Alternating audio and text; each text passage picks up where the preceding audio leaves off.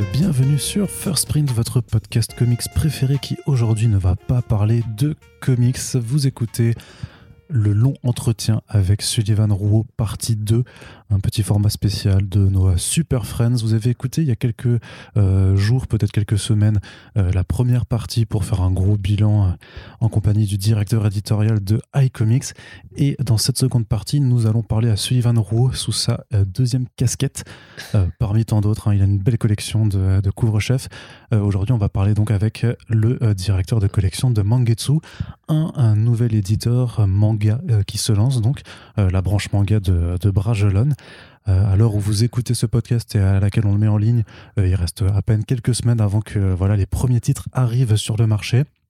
Et puisqu'on t'avait déjà fait un podcast euh, avant le lancement, enfin l'arrivée d'un certain Astra Mortem, ben voilà, on, refait la même chose aussi pour évoquer un petit peu tout ce qui arrive en amont.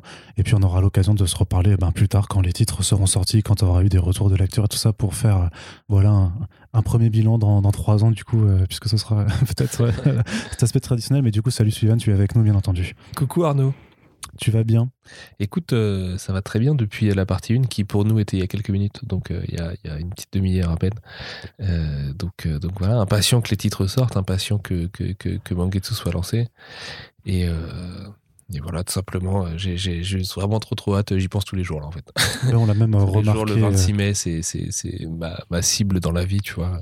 Il faut pas que je meure avant le 26 mai, c'est ma mission. Bah, on va essayer de faire en sorte que tu ne meurs pas avant et même pas après. Hein, c'est gentil, euh, on, a pas mal de, titres qu'on a envie de voir également, mais justement, Sullivan, le manga, pourquoi? Bah parce que c'est une de mes très très très grandes passions depuis très très longtemps, depuis quasiment toujours. Euh, depuis Dragon Ball en fait, le club Dorothée, tout ça. Euh, que c'était un rêve d'éditeur, que c'était un rêve que j'osais pas trop euh, euh, assumer parce que je sais que bosser avec le Japon c'est vraiment très différent euh, de bosser avec les Américains ou avec les Britanniques ou tout ça pour les comics. Et puis l'occasion l'occasion a un peu fait le larron quand je suis parti de chez Brajlon euh, fin 2018, euh, c'était avec euh, un projet de manga, sous le bras, donc qui était vraiment un prototype à l'époque, dont je parlais à quelques amis, Phenom, Karim, Rémi, etc. Et je l'ai développé dans l'année, proposé à, d'autres gens, failli le monter en indé. Et à un moment donné, Brajlon est venu me voir en disant voilà, on cherche à développer un nouveau truc, tout ça. le manga, ça pourrait être une piste. On sait que t'as un projet manga et tout ça, parce qu'évidemment, on se parlait encore. Hein. c'est pas parce que j'étais freelance pour Brajlon, donc je travaille encore pour eux. Mais, euh, mais on se parlait.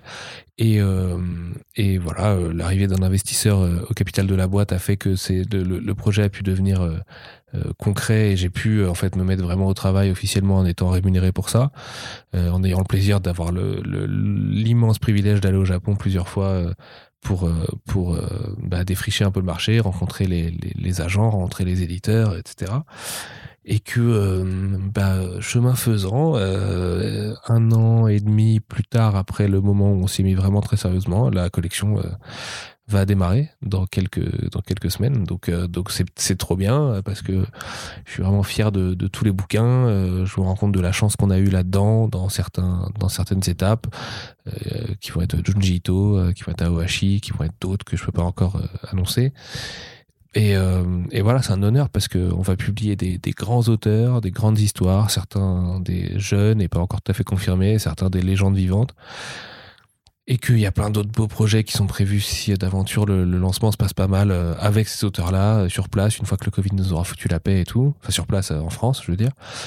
Et, euh, et voilà, c'est le Japon, quoi. Le Japon, pour moi, c'est magique. C'est le plus beau pays du monde. Euh, je parle euh, topographiquement et, aussi euh, culturellement, même si évidemment il y a plein de choses à redire sur le Japon, comme à chaque fois qu'on parle du Japon, mais en mettant leurs défauts inhérents à toutes les civilisations de côté. bah, je sais pas, au Japon, au Japon, je me sens bien. Dans la culture japonaise, je me reconnais. Je trouve qu'ils font beaucoup plus loin que nous quand ils développent des idées, tout ça. Euh, l'avant-garde chez eux est pas du tout aussi aussi réservé à l'art contemporain que chez nous, tu vois. Euh, il y a des très très grands maîtres euh, qui sont Otomo, qui sont Inoue, qui sont, qui plein d'autres, qui ont révolutionné littéralement la BD et la pop culture. Je trouve qu'en termes de BD pure, ça fait quand même 30 ans que c'est eux les meilleurs sur le niveau moyen de la production et, sur la production mainstream aussi. Parce que moi, le mainstream, c'est quelque, chose que j'aime. Euh, sincèrement, j'ai grandi avec ça euh, toujours. C'est pas parce que je parle des néons de Godzilla dans la partie 1 que euh, ça veut dire que je déteste tout le mainstream. Euh, voilà, moi, un truc comme le Shonen Jump, ça me fait vibrer depuis toujours. Et ils me font, ils me font toujours vibrer aujourd'hui. Et puis, ça va bien au-delà du Shonen Jump, puisque le manga, c'est pas du tout que du shonen. Et c'est un genre qui, comme dans le comics, permet de tout dire et de tout faire. Et, et voilà, donc euh, donc c'est chambé. En plus, on republie des classiques, des trucs, tu vois, que les gens connaissent déjà et que moi je connais déjà et que je rêvais de publier. On publie, on propose des nouvelles choses.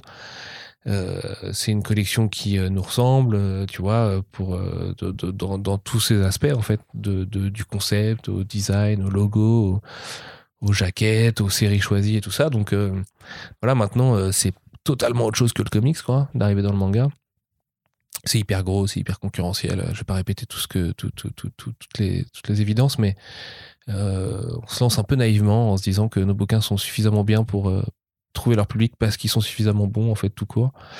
Et, euh, voilà, bah, c'est très bizarre parce que c'est le stress à fond avant lancement. Qu'est-ce qui fait un petit peu la particularité quand même de ce secteur par rapport aux comics, mais même de façon générale? Qu'est-ce qui définit un petit peu, selon toi, vraiment le marché du manga en France? Quelles sont ses forces et quelles sont ses limites? Euh, bah, Sa grande force, déjà, c'est que c'est hyper populaire, mais dans le bon sens du terme. Euh, enfin, dans, dans, tous les sens du terme, pardon. Euh, et, et, tous les sens sont bons, c'est plutôt ça que je voulais dire. c'est un genre qui va être lu par toutes les couches de population, des plus modestes aux plus aisés, avec énormément de de de de de, pop enfin de lectrices et donc une quasi parité tu vois euh, homme-femme euh, euh, qui a vraiment des communautés euh, et des niches même si je déteste ce terme un peu marketeux précises passionnées documentées euh, qui vont vraiment assez loin dans leur passion et tu vois dans, tout ça. Euh, finalement avec beaucoup plus de bienveillance que l'image qu'on peut avoir des pépé manga qui vont insulter tout le monde sur Twitter euh, tout de suite, tu vois. J'ai découvert vraiment un monde où il y a énormément de, de curation, de prescripteurs, de gens qui sont vraiment passionnés, qui font ça sur leur temps libre et tout. Et, et en fait, je me suis revu moi à 15 ans euh, quand je faisais du, du scantra de Naruto dans ma chambre, tu vois, et que je comprenais pas que je voulais devenir éditeur de BD en fait plus tard. Et, ouais, ouais, il y a un truc, euh, il y, a, un truc magique par le fait que c'est ultra populaire et qu'il y a des gens très, très, très, très, très différents dans le manga. Et euh, bah, le, sens du mot populaire, c'est aussi qu'il y a beaucoup plus de monde intéressé, donc forcément, tu as beaucoup plus de réactions que dans le comics pour vraiment comparer euh, quand tu annonces un titre et tout ça. Il y a eu un, retentissement plus fort à l'annonce de Mangetsu qu'à l'annonce de iComics, en fait, pour le dire simplement. en plus, on a la chance d'arriver avec une collection déjà existante, donc si les gens veulent savoir si on sait travailler ou pas, bah il y a iComics qui peut qui est là aussi pour prouver le truc. Donc euh, ça c'est plutôt cool pour justement gérer tout ce stress euh, pré-lancement, même si en fait tu rapprends tout euh, sur le tas et que les méthodes de travail dans la technique et la prod sont, sont quand même vachement différentes entre le Japon et les Américains. Mais voilà, après des, différences, vraiment, je, peux t'en lister. Je pense qu'on va faire que ça de toute façon dans cette partie 2 en vrai parce que rien n'est pareil ou presque. Euh, c'est pas les mêmes formats, c'est pas, c'est pas, c'est pas, c'est pas les mêmes agences, c'est pas la même langue, c'est pas, c'est pas la même culture, c'est pas la même façon de, de, de gérer les thèmes et, euh, et les genres, tu vois. Il euh, n'y a pas vraiment d'indé dans le manga, par exemple, aussi, c'est un truc qui fait toute la différence. Euh, donc euh, voilà, c'est, toutes les spécificités du Japon aussi à prendre en compte. Et, mais, c'est génial, vraiment, c'est, un truc qui peut paraître bateau, mais il y a un peu un côté, c'est un honneur de travailler avec les Japonais aussi. Vraiment, tu vois. Moi, en tout cas, je le vis comme ça. C'est vraiment un honneur de travailler avec les Japonais. Parce que, euh, même si c'est pas toujours facile et tout, évidemment, comme dans toutes les relations, euh, il y a quand même un truc, euh, il y a un truc qui est carré, qui est fer, qui est franc, qui est, qui est direct, tu vois, qui est, qui qui tourne pas autour du pot non plus, et qui est pas du tout dans la même, relation business qu'on peut avoir avec les Américains, ou quand on leur achète un bouquin, il y a aussi vraiment la question de la négociation de base, de combien on va mettre sur la table. Alors que les Japonais, c'est pas tellement ça qui leur, qui leur importe, tu vois. C'est plutôt comment tu vas traiter la, la, la, série, comment tu vas faire en sorte qu'elle soit vraiment euh, qu'elle puisse qu'elle ait toutes les chances de rencontrer son public, en tout cas le plus de chances de rencontrer son public en France et tout. Et déjà, ça, ça me touche vachement. En tant que passionné, euh, je préfère un, partenaire étranger qui me dit, OK, qu'est-ce que tu vas faire pour que ça marche vraiment? Pourquoi tu crois autant? Que, euh, en gros, est-ce que tu peux mettre 1000 balles de plus parce que le concurrent, il a mis ça, mais vas-y, je pense que c'est mieux chez toi, machin, tu vois. Pas du tout, euh, Mais bon, je dénigre pas le comics parce qu'il y a un truc familial qui fait que c'est comme ça et tout ça. Et c'est agréable aussi. Mais euh, voilà, enfin, vraiment, tout est différent. Alors, comment t'as déchiffré le terrain? Euh, Défriché. Défriché, j'ai déchiffré, moi, pardon. Mais déchiffré un peu, hein, parce que le fait de ne pas parler la langue, ça fait que c'est une autre matrice déjà pour moi. Euh, j'ai défriché le terrain à l'ancienne, en fait, euh, en allant à Tokyo, parce que j'avais eu la chance d'y aller avec ma femme quelques mois plus tôt en 2019, au printemps. Je suis retourné en septembre pour Brajlon et puis je suis retourné en février pour Brajlon, donc vraiment trois fois en très peu de temps, juste avant le, premier confinement. Là. Euh, et donc j'avais profité de mon premier voyage pour vraiment me faire la culture là-bas, voir un peu comment ça fonctionne. Et puis on avait vraiment fait, on est resté longtemps, on a fait le tour du Japon et tout. Donc tu vois, tu vois plein de trucs quoi que tu en fait, tu sais, découvrir, euh, découvrir Kyoto, euh, c'est un peu vivre dans un manga et découvrir des îles comme Yakushima encore plus. Et et enfin voilà. Puis là c'est Mononoke en l'occurrence, mais euh, tu vois, il y avait vraiment un voyage à travers toutes ces œuvres qui me parcouraient depuis tout petit en fait, euh, parce qu'on voit vraiment tout le Japon dans dans, dans, dans les œuvres d'animation ou de, de manga euh, venus de Japon. Et euh, la deuxième fois, je suis surtout, euh, je me suis surtout intéressé aux librairies. J'ai eu l'appui de Frédéric Tout le Monde, qui est un Français qui bosse au Japon, qui connaît un peu tout le monde, qui fait Euromanga notamment, qui publie l'Asman en japonais, qui publie l'Axad en japonais, etc. Et qui travaille à l'ambassade et qui, a vraiment énormément de contacts dans l'industrie, donc il m'a beaucoup aidé. Et puis avec Ken Nimura, dessinateur d'Aki Giants, qui est un, très bon copain dans la vie, euh, qui habite à Tokyo, euh, on se faisait plein de librairies à Ikebukuro et plein de, quartiers, euh, tu vois. Parce que Shibuya Shinjuku, il n'y a pas énormément de librairies hyper marquantes, mais Ikebukuro, il y a des trucs vraiment fous, quoi. Et il faut savoir que le Japon est un pays qui est tout petit. Enfin, il y a beaucoup de monde pour peu de place, les appartements sont tout petits. Donc en fait, les gens n'ont pas des grandes collections là-bas. Donc ce qui fait qu'en fait, dans les magasins, tu as souvent que les nouveautés parce que le back catalogue au Japon c'est pas un truc qui existe vraiment. Faut vraiment être à la campagne tu vois et dans le sud du Japon pour avoir plus la place des maisons des grandes collections et tout. Et donc dans, leur culture même euh, du coup ils sont toujours sur la nouveauté. Et ça les pousse. Il y a énormément d'éditeurs il y a énormément énormément énormément de production proportionnellement je veux dire par rapport au nombre qu'on est d'américains et d'européens tu vois et ce qu'on ce qu'on a en comics en franco-belge à côté.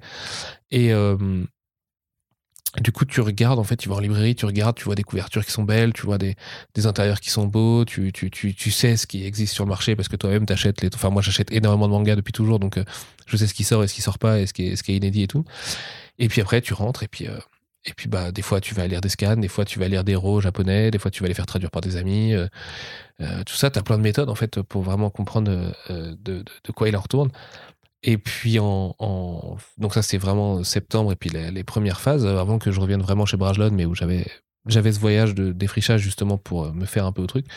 Et puis en février, là, on avait contacté euh, les différentes agences et tout avec qui on a été mis en contact, euh, qui nous avaient organisé des rendez-vous à Tokyo. Donc on a vraiment fait le tour des éditeurs, des maisons, quoi, pour se présenter, présenter Brajlon, présenter euh, no, no, notre volonté, notre ambition et tout ça. Et ça s'est super bien passé. Donc ça a vraiment aidé à mort. Euh, bah, la, vie de Mangetsu tout court, puisqu'après on était confiné, je le savais pas à ce moment-là, même si c'était le début de la parano du Covid. Genre Panini devait beaucoup aller euh, euh, pour ses rendez-vous manga au Japon en même temps. Ils avaient enfin, c'était beaucoup et ils avaient beaucoup de rendez-vous.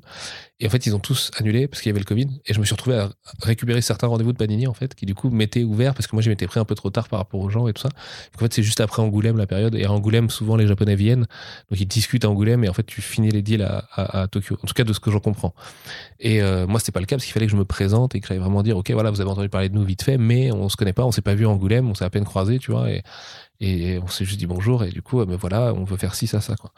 Et, euh, en fait, euh, via trois ou quatre agences, on arrive à être représenté chez à peu près 100% des éditeurs japonais. Donc moi, derrière, j'ai regardé des milliers de titres. Euh, j'ai passé littéralement des, journées, des nuits entières à défricher, à regarder tout ce qui existait, tout ce qui était pas, déjà sorti et donc disponible sur le marché. Donc des fois, tu crois que, ça l'est, mais en fait, ça l'est plus ou ça l'est pas parce que finalement, ils veulent pas le vendre le titre et tout. Et il y a plein d'autres raisons. Euh, qui sont très spécifiques au Japon pour le coup. Ça, enfin, ça ne m'est jamais arrivé avec les US et j'ai pas eu vent de trop d'affaires comme ça, alors que dans le Japon, c'est un peu plus monnaie courante.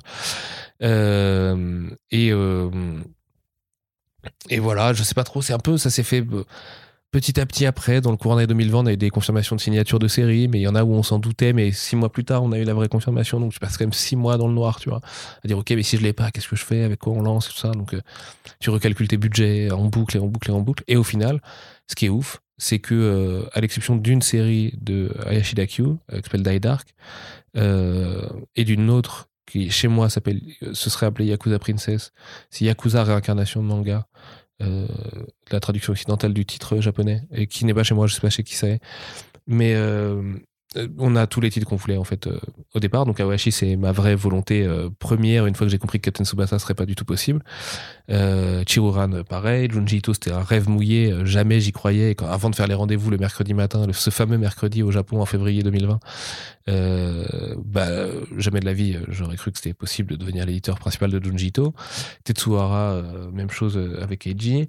Et puis toutes les petites pépites à côté, tu vois, les mandalas de feu, panda, tout ça, tous les petits trucs qu'on voulait ramener à côté que les gens connaissaient pas, vraiment, tu vois, aller défricher un truc. Et c'est ouais, je, sais pas si parce que j'ai le stress du lancement, mais mais j'ai même du mal à reconstituer un peu les étapes, tu sais, de comment ça s'est construit, parce que ça a duré vraiment longtemps. Par iComics, c'était 7-8 mois de construction du label. Là, c'est un peu plus d'un an et demi quoi. Donc euh, tu vois, il y a eu des versions, il y a eu de, beaucoup beaucoup de doutes, beaucoup de tergiversations. De... C'était quoi les doutes principaux? Bah déjà pour Brajlon, est-ce qu'on le fait quoi Tu vois, genre euh, on n'a pas eu de contrat jusqu'à tard. Donc ils disaient bah en fait on va peut-être juste pas le faire. tu vois, si les contrats ils n'arrivent pas, bah, à un moment donné il faut se faire de raison, on arrête. Et moi j'étais là genre non non mais enfin ça marche en fait. ils nous ont dit ok on a les offres et tout, on a fait ça bien carré, tu vois comment c'est faire et tout. Mais il euh, y a un truc avec le Japon qui fait que c'est beaucoup, beaucoup, beaucoup plus long d'avoir des confirmations de, droits sur des séries. Il n'y a pas du tout la phase d'enchère comme. Euh, enfin, il n'y a pas du tout, c'est qu'il y a beaucoup moins la phase d'enchère que dans les comics, où tu vas vraiment être à, la même table que Glenna, Urban, Delcourt et tout. Et donc, euh, bah, on doutait, quoi. Donc, Brajlon s'est dit, est-ce qu'on le fait, est-ce qu'on le fait pas? Si on le fait, dans quelles conditions? Avec quel Est-ce qu'on prend un prestataire externe? Est-ce qu'on est-ce qu'on prend un, responsable d'édition, comme on a sur iComics avec Julie qui m'accompagne? Euh, Est-ce que c'est Sullivan tout seul? Enfin, tu vois, il y, a eu plein de, questions comme ça. Et puis, euh, bah, du coup, les doutes ont duré assez longtemps à cause de ce décalage dans le temps. Là, puis le Covid n'a vraiment pas aidé pour le coup, parce qu'au moment où on devait recevoir des contrats, le Covid arrive et le Japon aussi se confine, même s'ils n'ont pas eu un confinement total comme nous. C'était quand même, tu vois, un peu fermados, quoi. Et, euh, ouais, ouais, ces doutes-là, à ne pas savoir si on avait Aohashi, euh, Junji, tout le temps que j'avais pas les contrats, je pouvais pas y croire. Tu vois, du coup, dans la perspective de si on a effectivement les droits comme on croit qu'on les a, qu'est-ce qu'on va faire comme jaquette, qu'est-ce qu'on va faire comme design, ça va être quoi notre logo et tout. Moi, j'avais trouvé le nom Mangetsu euh, dans le courant de l'année 2020, au début de l'année à peu près, avec le fait que donc y ait ces trois syllabes seulement, que tu vois, que ce soit la pleine lune, donc quelque chose de très graphique, que les idéogrammes soient magnifiques, qu'il y ait manga un peu dans Mangetsu quand même, mhm. euh, tout ça. Et euh, derrière, il fallait, avec Flavien qui avait fait le design de iComics, bosser sur des logos et tout, donc c'est euh, direction et tout, mais sans savoir si le truc allait totalement aboutir. Donc en fait, t'as l'impression de bosser un peu dans le vide. Et dans l'édition, c'est un truc qui nous arrive assez souvent. Toutes les séries qu'on n'a pas, bah faut se rendre compte qu'on a fait des offres, on a bossé sur des plans qu'on a proposés, mais qui n'auront, enfin toutes ces heures n'ont servi à rien et tout. Et donc c'est quelque chose qui est frustrant. Et quand c'est à l'échelle d'une collection, c'est même plus frustrant, c'est complètement, enfin, j'en dormais pas, tu vois. Et, euh, et j'ai pas du tout passé la meilleure période de ma vie. En plus, euh, d'un point de vue perso, euh, donc on a, on, a déménagé ici, dans cette maison, le jour littéralement du confinement, en mars. Donc avec, avec un bébé de six mois, enfin, tu vois, avec tous les doutes qui peuvent s'accompagner et tout ça. Je pense qu'il y a des gens parents qui, qui, qui nous écoutent, ils verront très bien de quoi je parle. Et, et changer de région, enfin tu vois, tout ça. Euh, un moment où en fait tu changes de région pour être au bureau, mais il n'y a plus de bureau. et euh, par internet, tu vois, pendant des mois, j'étais en 4G pendant des mois jusqu'à décembre là, tu vois, donc mmh. c'était encore tout récent.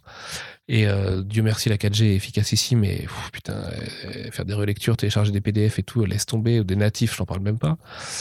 Et, euh, et ouais, il y a eu un milliard de doutes et puis il y a eu un milliard de difficultés. Là, il y a pas longtemps, on s'est séparé de notre, prestataire principal euh, pour tout confier à Black Studio, ou tout ou presque à Black Studio. Et ça a été une réorganisation euh, énorme après avoir fini la prod d'Aohashi Tom 1 et 2, qui a tout changé pour nous. Dieu merci, je bosse avec des soldats de l'amour. Euh, Anaïs, Martin et Spade sont vraiment les trois meilleurs euh, cavaliers que je pouvais espérer avoir dans cette aventure, tu vois, surtout pour des gens qui sont freelance, euh, enfin freelance qui sont en agence euh, qui, travaillent pour nous, quoi, sur facture et tout. Et vraiment, j'ai une équipe hyper impliquée, hyper quali, euh, qui sont allés chercher des tueurs, euh, tu vois, sur le lettrage. On a les mecs de One Piece sur KG, par exemple. Enfin, tu vois, on fait toutes les zonos, on triche pas, on va au bout du délire et tout. Et donc, on est très fiers de, de, de tout ça. Mais ça, c'est pareil, tu vois, moi, mon jusqu'au boutisme éditorial, qui, qui, qui, qui est quand même euh, assez poussé, quoi. Euh, je savais pas à quel point Brajlon pouvait l'entendre, quoi. Eh, euh, venez, on va en fait euh, avoir des coûts par page pour les zonos, tu vois, qu'on va devoir rajouter au CEP, machin, ça va clairement faire grimper le prix de la prod des bouquins et tout, mais c'est comme ça qu'il faut le faire. Si on veut faire du manga Kali, c'est comme ça, les gars. Et ils m'ont écouté, et au final, tout s'est bien passé, donc on peut vraiment sortir ce qu'on voulait sortir. Il y a aucune frustration, il y a jamais rien, on m'a jamais dit non à un budget pour, tu vois, les pages d'analyse de Morolian, elle est payée pour le faire sur Ito, évidemment, et on m'a jamais dit non pour ces budgets-là ou pour traduire les questions à l'auteur. Enfin, tu vois, bref. Et donc, ça, c'est quand même vraiment cool. En partie 1, je parlais de, la liberté que Braj London, c'est aussi celle-ci, quoi. Et c'est vraiment, vraiment, vraiment très appréciable. Et euh, parce que ça permet de sortir des bouquins en faisant tes nuits, en fait, en te disant, j'ai pas sorti un truc qui est la moitié de ce que j'étais capable de faire. Là, on a été au bout. Si ça plaît, tant mieux. Si ça plaît pas, bah, franchement, pas de regret. Euh, voilà, on est désolé, mais, mais nous, on a donné tout ce qu'on avait. Donc, euh, mais bon, tout ça, bah, tu doutes, hein, tant que t'es pas, t'as pas les mains dans le cambouis, tu sais pas si ça va vraiment se passer comme ça. Et, puis, on a eu des difficultés énormes, énormes. Il y a des trucs dont je peux pas parler parce que ça touche au légal et tout ça, mais euh, et puis que voilà, avec le Japon, je veux pas trop dé- dé- dé- dé- dévoiler de choses, mais on a failli euh, avoir un lancement beaucoup plus compliqué, à, devoir repousser notre série principale indéfiniment. Hmm. Euh, parce qu'un truc sur lequel on n'avait aucune prise se passait au Japon et mais bloquait tout à l'international. Sauf que nous, c'était notre, euh, c'est notre, c'est notre carrosse, tu vois. Enfin, genre c'est voilà, Awashi, c'est laisse tomber, c'est c'est la priorité. euh, Enfin, c'est un manga extraordinairement bon et je suis halluciné d'avoir un manga aussi bon au catalogue pour se lancer. Imagine, tu vois, comment j'étais bleu quand pendant huit jours, tu sais pas si tu vas juste pouvoir les imprimer, quoi.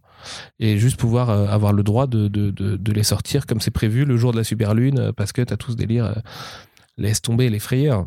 Donc c'est bien, parce que j'avais tendance à m'empâter avec l'hiver, mais j'ai perdu du poids juste avec le stress de, trucs comme ça, tu vois. Et là, encore en ce moment, on a une galère sur une jaquette, alors c'est pas grand chose, le problème va se régler, mais tu vois, le bouquin il part en impression le 14 avril, on est le 10 ou le 8 aujourd'hui.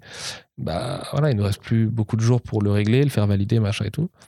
Et euh, bah, c'est les aléas de la prod, euh, du fait d'apprendre et tout ça. Donc euh, voilà, on essuie des plâtres. euh, pour le- les futurs titres, on aura de l'avance et tout ça comme une bonne prod de BD. L'avantage, c'est qu'on peut vraiment faire la prod comme on l'entend. Et je suis avec des gens extrêmement expérimentés, qui sont Black Studio. Et Spade aussi pour la partie euh, graphique. Et, Flavien pour, euh, pour le design global de, de Mangetsu au départ. Et euh, du coup, je sais que je suis, si même moi je me chie, je suis tellement bien entouré que ça pourra pas être mauvais de toute façon. Et c'est la meilleure configuration qu'il faut avoir dans le travail en équipe. Le fait de, tu sais, c'est comme un match de foot, quoi. Même si tu passes à travers ton match, tu sais que tu as peut-être 10 joueurs qui vont sauver le truc et tu vas gagner. Et voilà. Et les mecs te pardonneront parce qu'un jour, il y en a un autre qui va passer au travers. Et, euh, et au final, on s'entraide énormément. Il y a beaucoup de corrections, beaucoup d'allers-retours entre nous, beaucoup de réflexions. On s'appelle beaucoup, on parle énormément tous les jours et tout. Et ça me rassure vachement, moi, dans le travail.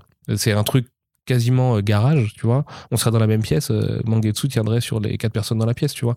Niveau prod. Après, il y a les gens de Brajlon, évidemment, la Fab et tout ça, et tous les services de, marketing, de presse et de commercial, et même Claire aussi pour la supervision de, de, ce joyeux euh, bazar.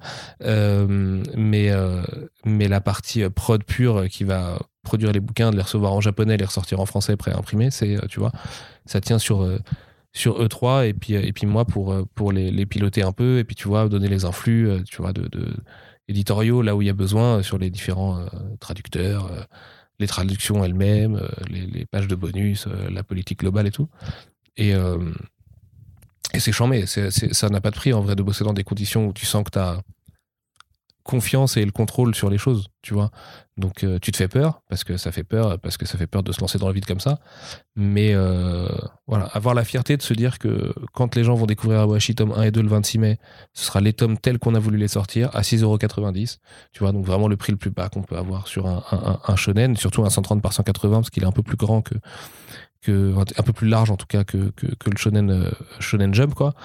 Et euh, et Junji Ito euh, tu vois euh, là c'est 25 euros que qu'on engage chez les gens avec Tobier mais voilà c'est le bouquin sur lequel on a mis le plus d'amour de toute notre vie. Tous tous les gens qui travaillent sur Tobier n'ont jamais autant travaillé sur un bouquin tu vois. Et on veut rendre les gens fiers de se dire ok on peut faire confiance à ces mecs là comme on peut avoir cette relation de confiance sur iComics et, et euh, ça se ça se travaille quoi littéralement quoi c'est du Mm. c'est du bon char comme on dit quoi Tu mentionnais un peu les allers-retours avec les japonaises, c'est quand même une façon de travailler qui est assez particulière, non Avec les, euh, justement les agences, les agents. ouais et puis on apprend encore parce que toutes les maisons d'édition japonaises ont pas les mêmes Donc, euh, ils ont chacune leur spécificité qu'il faut adapter aussi euh, derrière euh, avec tes différents rétro-planning et tes différents titres. mais c'est vrai qu'il y a plus d'allers-retours en plus, il y, a, un il élément pas tout valider, justement, dès que tu fais quelque chose, il faut absolument qu'il te. non, mais par exemple, tu vois un habillage web euh, sur un site comme Comicsblog, tu le fais pas valider par les ayants droit américains, tu le fais valider par les japonais. Hmm. Tu vois, donc déjà, ça ralentit vachement. Sur une queue de budget, un truc que tu prendrais euh, sur un coup de tête et que tu fais monter par un graphiste en l'espace de 3 jours, tu peux pas faire ça. Parce que tu as la donnée, les 7, les 7 à 10 jours de validation au Japon entre temps. Quoi. Donc évidemment, si tu travailles bien et tout, les validations, au bout d'un moment, ça devient un piece of cake et les gens, au bout de 48 heures, ils disent Ok, vas-y, let's go, c'est bon, on a confiance, c'est très bien, tu vois. Et puis tu reprends toujours un peu les mêmes éléments, donc tu sais ce qui passe, ce qui passe pas et tout ça. Mais euh, oui, nous, ça nous arrivait sur une PLV de devoir décaler les cheveux du personnage pour, euh, tu vois, machin. Et, euh, mais c'est pas grave parce que c'est toujours amélioratif. Donc, ils, ont, ils ont vraiment envie de de faire euh, marcher leur titre à l'international. Faire, c'est le soft power aussi japonais, tu vois. Ils ont envie de faire briller leur culture à l'international. Et c'est grave respectable. J'aimerais qu'en France, on ait la même ambition. Par ailleurs, je le dis, euh, si un jour des gens sont intéressés pour, euh, pas forcément nécessairement faire des histoires en France, mais en tout cas que, que, les artistes français s'exportent mieux, moi, c'est un truc qui, je pense, est obligatoire, même si du coup, on reste un peu le secret bien gardé de, de, de, de beaucoup d'autres artistes. On est beaucoup des artistes d'artistes en France, quoi. Et de, justement, de japonais ou d'américains ou de brésiliens, italiens, espagnols et tout, bref. Et, mais oui, euh, euh, sur les allers-retours, euh, bah, il y en a qui vont pas contrôler les intérieurs, mais qui vont juste contrôler la jaquette et la couverture, qui sont deux choses différentes. Du coup, la dust jacket par-dessus mhm. et la couverture du bouquin broché en tant que tel. Mais sur Junji Ito, on est sur du cartonné, c'est comme une couverture de comics sur laquelle on rajoute une jaquette. Donc c'est vrai que ça fait déjà un élément en plus à contrôler par rapport à un comic book. Quoi. et puis ils vont, ils vont contrôler ce qu'on appelle le colophon, qui est en fait la page d'ours, où il y a toutes les infos légales à la fin, quoi, pour vérifier que les bons copyrights sont à la bonne place et tout ça. Euh, certains demandent, tu vois, les copyrights sur la jaquette, d'autres non. Euh, donc ça, bah, faut le faire intégrer, le faire vérifier, qu'ils disent ok, c'est bon, machin.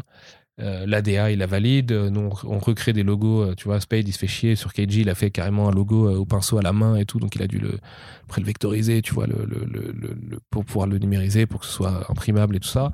Donc, ça, faut le faire valider. Mais tu vois, c'est beaucoup de travail. Donc, des fois, ils refusent. Des fois, ils disent oui, non. Des fois, ils disent entre deux. Des fois, machin. Mais globalement, ils nous laissent travailler comme on entend travailler. De toute façon, il est acquis dans le manga que la maquette VO va très souvent prendre le pas sur euh, euh, ce qui va sortir en français. Souvent, on a les mêmes couvertures et les mêmes intérieurs qu'en VO. Et en fait, euh, on rajoute nos logos, Glena ou Kurokawa ou Kiun ou Mangetsu, nous, en ce qui nous concerne. Et c'est pas le cas sur Junji Ito. Là, on recrée une DA de A à Z, nous, mais c'est le contrat qu'on a passé avec les Japonais, c'est ce qu'ils voulaient et c'est ce qu'on voulait. Mais tu vois, Ohashi, le tome 1, il a la même couverture et la même taille que le, le, tome japonais. Il y a juste, il est brandé Mangetsu et j'espère très bien traduit et très bien lettré, parce qu'on a vraiment mis du cœur, on a vraiment essayé de faire ça très très bien dans, dans les deux aspects. Et, euh, voilà, sinon il diffère pas trop, tu sais, de, la maquette japonaise. Donc du coup, ce qui, il valide aussi des fois un peu par, euh, enfin, si tu veux, le tome 1, c'est normal, il valide ton logo, il valide tes créas, il valide tes typos aussi sur le lettrage et tout, pour certains, pas tous. Euh, mais sur Awashi tome 13, euh, je pense que la valide sera beaucoup moins longue que là pour le tome 1, c'est logique, tu vois, parce que bah on reprendra la couve du tome 13 et on collera notre logo au bon endroit et machin, et la to maison, et tu envoies ça, le fond, la couverture, on est ok, et après nous, nous on travaille et on travaille bien. Et de toute façon, si tu travailles mal, ça leur revient très vite aux oreilles. Hmm. Donc ils sauront te mettre un taquet, euh, parce qu'il y a beaucoup plus de lecteurs et donc beaucoup plus de remontées, tu vois, de trucs. Même si je trouve que globalement le lectorat est, pas assez tatillon sur la qualité des trades et des lettrages qui lui sont proposés en règle générale, mais bon, ça, c'est mon avis de, de vieille élitiste de merde. Mais euh, euh, globalement, les Japonais sont quand même au courant quand il y a des quand il y a des, des, pétouilles, tu vois, de, ça arrive des fois des mecs qui impriment des chapitres à l'envers. Bah, les Japonais, ils en entendent parler, même si c'est juste sur un lot, t'inquiète, ils vont, ils vont te mettre un mail, ils vont te dire, ok, mais tu refais pas ça par contre, tu vois, parce que là, c'est notre licence en fait. On mmh. est là pour te rappeler aussi. Il y a beaucoup plus cette dimension-là, tu vois. De, c'est leur licence. C'est pas toi qui décides. Et, mais c'est pas grave. Parce que. Ils patronne un peu comme ça. ouais, mais en même temps, ils te mettent tellement de la qualité dans les mains que tu dis, ok, mais moi, de toute façon, je suis au service de l'auteur, hein, tu vois, en vrai. Donc, euh, mm. tu vois, que vous, vous soyez euh, comme ça, euh, exigeant, je trouve ça bien pour l'auteur. Donc, voilà, c'est faire, hein, en vrai. Donc, et puis, bon, c'est pas non plus. c'est pas des nazis de l'espace, hein, tu vois. Il y a plein d'éditeurs français qui font leur couve, qui font leur truc, qui demandent et ils ont des ok et tout ça. Et il y a pas de. nous, on a changé pas mal d'éléments et tout. Et ça, c'est tant que tu sais l'expliquer, en fait. C'est ça qui est important avec eux, c'est qu'il y a beaucoup plus de dialogue. Euh, les Américains, quand tu vas faire valider une couverture, il y a peut-être un truc qui va pas leur plaire, ils vont juste te dire, tu peux changer ça, s'il te plaît. Et il n'y a pas de pourquoi, comment. Les japonais, tu leur expliques pourquoi tu as fait ça, ils te répondent, ah ok, j'ai compris, mais est-ce que tu as pensé à faire ci, ça, ça? Et c'est génial, parce que tu as il y a un débat d'idées presque en fait, tu vois, qui Mm. se qui se crée. Alors après, tu leur dis bah non, en fait, nous, c'est notre DA de faire ça, donc on peut faire ça vraiment. Et ils disent oh, ok, ok, on comprend. De toute façon, c'est pas moche, tu vois. Donc euh, il y a ce truc de, patronat, comme tu dis là, euh, qui est un peu euh, qui est un peu vrai, mais c'est aussi normal. euh, Tu vois, moi je trouve ça normal d'être déférent auprès des Japonais. Ils ont une culture qui est tellement basée sur le respect, tu vois, en société et tout, et dans le travail aussi, que je trouve ça normal de répliquer ça un minimum, tu vois, et euh, du coup d'être déférent parce qu'on est des petits nouveaux et c'est grâce à eux qu'on a ces titres-là et tout ça. Et après, on va leur prouver qu'on travaille très bien, et puis euh, après, ils vont nous faire confiance aveugle, tu vois, et ce sera génial comme ça, si on travaille très bien. Mais euh, du coup, ça te met une pression aussi. Il n'y a pas uniquement le lectorat, il y a aussi le côté. Il faut que ça plaise déjà aux mecs qui nous confient euh, ces bouquins, quoi. Et, euh, Mm. et ils ont des fois des yeux très acérés quand même. Sur la question de, de la traduction et du lettrage, c'est aussi assez particulier pour, euh, pour tout, ce qui est, tout ce qui est manga, tout ce qui vient en fait euh, bah voilà, d'un langage euh, dans l'écriture qui n'a absolument rien à voir, rien à voir Mhm. au nôtre. hein. Carrément, ouais. Bah ouais, ouais, euh, c'est d'autant plus bizarre pour moi parce que je lis pas le japonais, donc euh, voilà. Mais euh, du coup, euh, on a la chance d'avoir des préparatrices de copies et des relectrices qui parlent japonais. Donc c'est cool parce qu'en fait, elles vont préparer les trades de nos traductrices et ou traducteurs pour le lettrage. Euh, donc il y a un bouquin qui est pointé avec euh, les notes et tout ça, et puis tu as un fichier Word à côté avec les différents trucs, et, et donc elles sont là pour... euh, parce qu'il y a que des femmes, donc c'est pour ça que je dis elles. Elles sont là pour préparer le lettrage derrière, et une fois que c'est lettré, relire, vérifier que tout a bien été intégré, et que ça fonctionne bien par rapport aux bulles japonaises. Donc en fait, tu as une traductrice qui passe dessus et qui fait sa trad, une prépa de copie qui va regarder avec la, la copie japonaise si on est OK, et une fois que c'est lettré, elle repasse pour vérifier que tout est OK. Et après, moi seulement, je reçois la première épreuve. Alors je peux la demander avant, évidemment, et c'est souvent ce qui se passe en ce moment vu que c'est les premiers bouquins, mais techniquement c'est là que je reçois la première épreuve, et là, moi je fais mes, mes corrections d'éditeur. Tu vois, sur des, niveaux, sur, des histoires de niveau de langage, sur des, la question du nom-prénom, par exemple, parce que les Japonais disent euh, euh, Nobunaga Oda, nous on dit Oda Nobunaga, tu vois, euh, etc., etc. Il y en a aussi les termes footballistiques dans Ohashi, euh, une certaine forme de ton dans, euh, dans et pareil sur le lettrage, du coup, parce que le lettrage est très particulier en manga, beaucoup plus personnalisé que dans le comics notamment avec la question des onomatopées qui est beaucoup plus forte que dans le comics, euh, puisque là il faut les traduire à côté, donc ça veut pas di- dire les traduire dans les gouttières, ça veut dire recréer l'onomatopée avec le même effet avec en alphabet euh, euh, occidental, donc ça aussi c'est du travail qu'il faut contrôler, qu'il faut checker tout ça. Mais pourtant, toi, t'as dit que tu gardais les onomatopées originales. Ouais, en fait on les garde et on recrée juste à côté des onomatopées originales les mêmes avec le même effet en dessin, euh, on crée des onomatopées en alphabet occidental du coup. Mais ça risque Et, pas de surcharger un peu le. et de Non, pas, pas dessin du tout, parce qu'en fait, c'est travaillé avec excellence par nos équipes, et donc par Martin, Mhm. et par Bacayaro, et par plein d'autres. Et, euh, et donc, du coup, il y a, bah, tu peux comparer, euh, suivant, on fera un jeu de, je te montrerai tout à l'heure avec Chiroran, par exemple, parce que j'ai les VO qui sont juste là.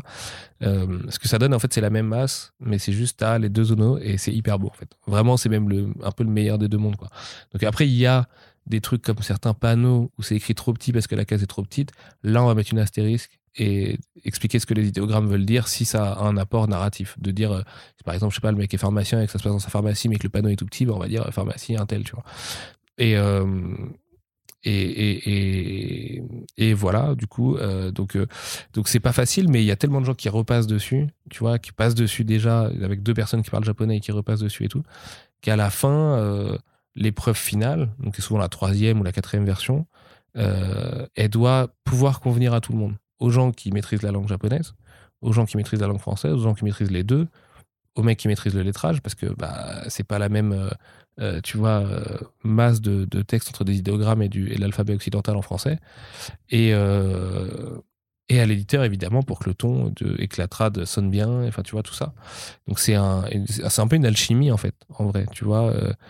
tu mets plein de petits éléments, il leur sort un truc, et tu vas essayer de l'améliorer toujours. Et une fois que tu en es suffisamment fier et que tu rencontres tes deadlines aussi, parce qu'on est dans l'édition industrielle, euh, bah t'envoies le truc à, la fab et let's go.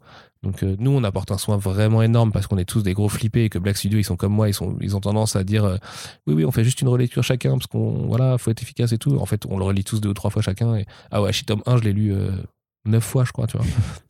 Mais je sais qu'il est nickel. Et jusqu'à la neuvième fois, on a trouvé et fait des changements. Donc ça, sûrement que quand je le lirai quand il arrivera, je me dirai ah merde, on aurait peut-être pu faire ça comme ça, tu vois. Et euh, mais bon, c'est le jeu, tu vois, c'est comme n'importe quel euh, œuvre d'art, nous on a, une, on a un influx minime dessus, mais il y a un moment où il faut savoir la lâcher quand même. Quoi. Donc voilà. Mais après, c'est trop cool, le lettrage et tout, c'est vraiment c'est passionnant. En vrai, chaque manga, tu reçois des tests lettrage, donc tu as trois ou quatre versions de lettrage imaginé par le lettreur, parce qu'il y en a plusieurs qui peuvent fonctionner. Et donc là, tu as un vrai débat de Ah, j'aime bien, t'as vu dans la V4, là, sur le truc, tu vois, qui se passe en monologue intérieur, j'aime bien cette typo-là, mais elle irait bien peut-être avec euh, celle des bulles de dialogue de la V2, machin. Et donc, euh, t'échanges, t'échanges, t'échanges, tu fais des tests jusqu'à trouver la bonne, euh, la bonne recette et, euh, et, voilà. Dans le comics c'est beaucoup plus c'est beaucoup plus vite beaucoup plus évident. Parce qu'en fait souvent les Américains nous envoient les typos qu'ils utilisent eux-mêmes dans les comics. Donc en fait comme on a le même alphabet bah, on prend la typo et juste il y a la masse de texte à régler tu vois et les césures et tout ça. Euh, donc la césure c'est le fait d'avoir un mot coupé en deux avec un tiret pour descendre la ligne d'en dessous dans, dans, une BD donc ça on essaie de l'éviter au maximum par exemple. Mais des fois l'éviter ça veut dire tourner la phrase autrement. Et parce qu'il y a des césures qui peuvent être vraiment très moches qui cassent totalement le rythme de lecture. Il y en a qui sont pas gênantes et qu'on peut assumer mais et euh, et tout ça, bah ouais, avec le, avec le, japonais et le lettreur et tout, c'est top. Et ce qui est trop bien, euh, c'est que Martin et, Anaïs, j'espère ne pas briser un secret, euh, euh, partagent les mêmes foyers. et du coup, elle est, elle est traductrice et lui est lettreur. et sont les deux coordinateurs de tous nos projets, à la fois pour le côté traduction pure et le côté lettrage.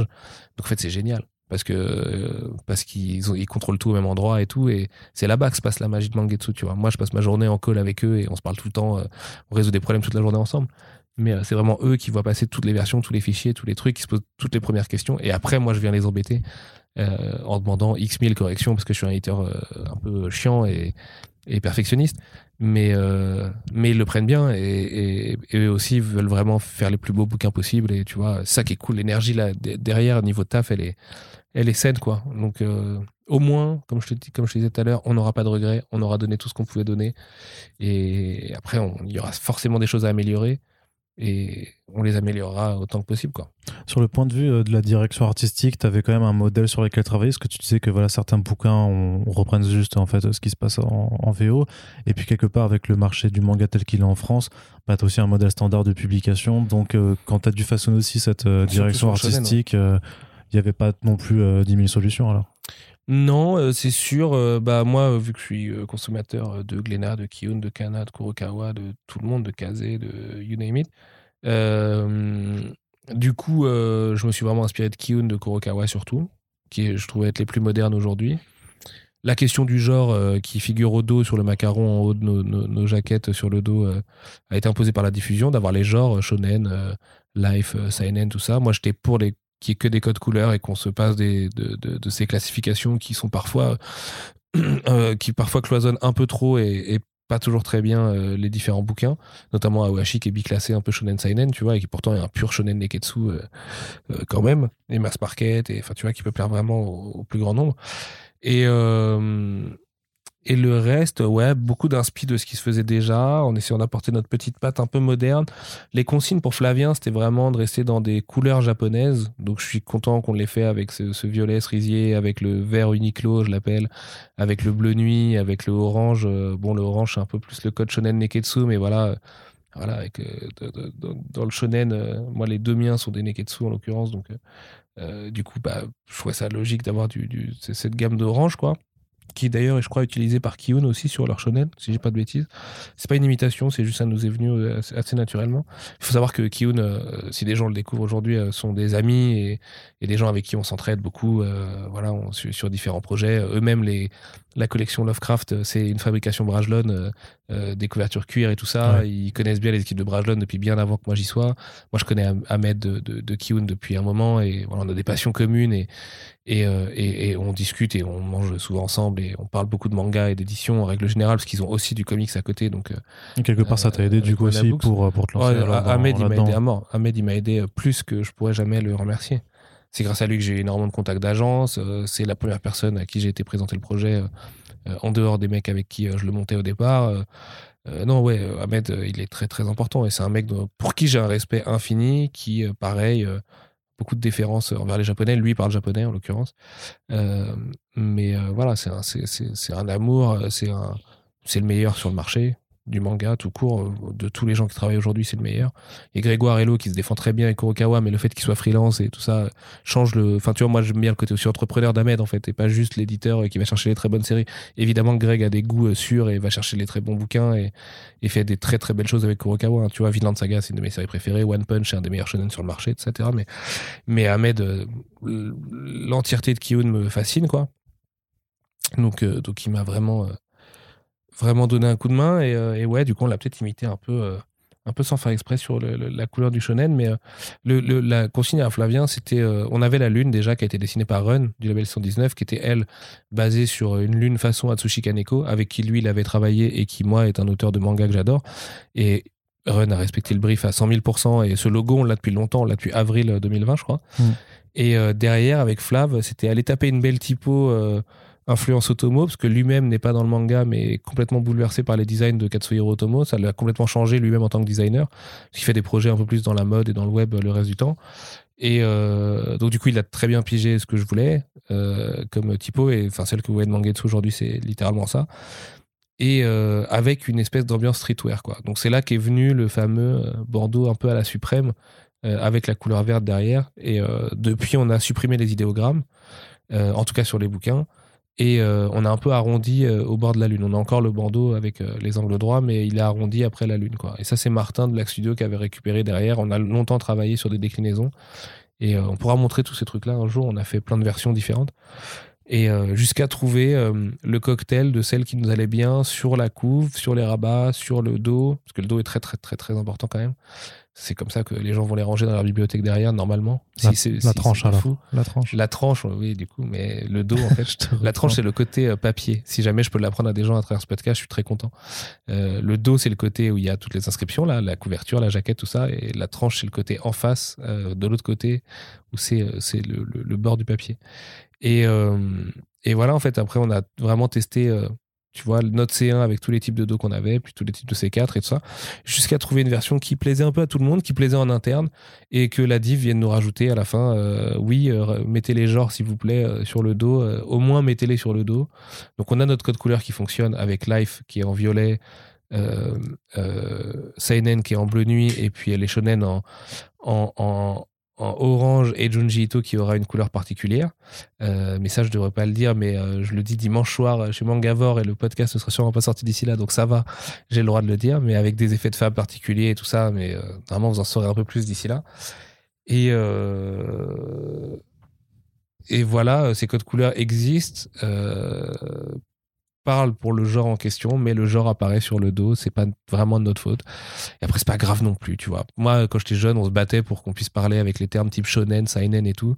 Aujourd'hui, la culture manga est telle en France euh, que même un jeune de 13 ans sait très bien ce que c'est que, que- qu'un shonen euh, neketsu et qu'un shoujo ou un josei ou- ou un isekai ou j'en passe. Et, euh, et du coup, euh, voilà, on est plus dans des termes de fabrication, de kanzenban, de tankobon, de format et tout. Donc je comprends les lecteurs qui sont un peu saoulés par le fait qu'on ait nous aussi euh, les, genres qui apparaissent sur le dos. En même temps, euh, il y a aussi plein de gens du grand public pour qui c'est pratique encore et tu vois, qui vont pouvoir découvrir qu'Awashi c'est un shonen et grâce à ça, donc euh, voilà, c'est, on peut pas gagner tous les combats et puis c'est pas vraiment une défaite de, ce truc-là. Donc, mais c'est le seul élément de DA sur lequel on n'a pas eu vraiment de contrôle, donc c'est pour ça que j'en parle un peu comme ça. Mais euh, j'en suis pas déçu quand même. Je suis content du petit macaron qu'on a, sur les dos et tout. Je trouve ça, chouette. Et puis alors sur Junji Ito, par contre, c'est euh, le- l'explosion créative complètement, parce que là, tu refais tout un ensemble pour réapporter en fait euh, des œuvres et refaire quelque part découvrir un, un mangaka du coup qui est un maître euh, de l'horreur japonaise. Ouais, bah Junji Ito, c'est un peu ça l'idée, c'est que euh, bon, il y a Tetsuhara avec Keiji qui est un peu dans le même cas, mais le mec c'est déjà une légende bien avant que Mangetsu euh, ne soit un embryon de projet. Donc euh, tu te dois de rendre honneur à ça. Il y a encore plus de déférence, mais artistique cette fois, avec euh, avec euh, envers l'œuvre euh, du mec quoi. Et surtout, on s'entend très bien avec son éditeur, donc eux, ils nous laissent faire ça, ils nous demandent vraiment de faire ça. Delcourt et Tonkam, pour leur rendre hommage quand même, avaient fait déjà un travail de personnalisation sur Ito, tu vois, où ils avaient fait leur propre maquette et tout. Moi, je suis pas très client, mais il a, enfin, tu vois, il y a aussi le respect de la tradition, et puis c'est grâce à eux qu'on a découvert Junji Ito quand même, donc faut leur rendre ce qui leur appartient. Mais c'est vrai que j'avais une totale autre vision d'édition euh, sur un auteur comme Junji Ito par rapport à ce qui était existant euh, euh, chez Delcourt Tonkam. Donc, bah, en fait, on en profite pour s'engouffrer là-dedans.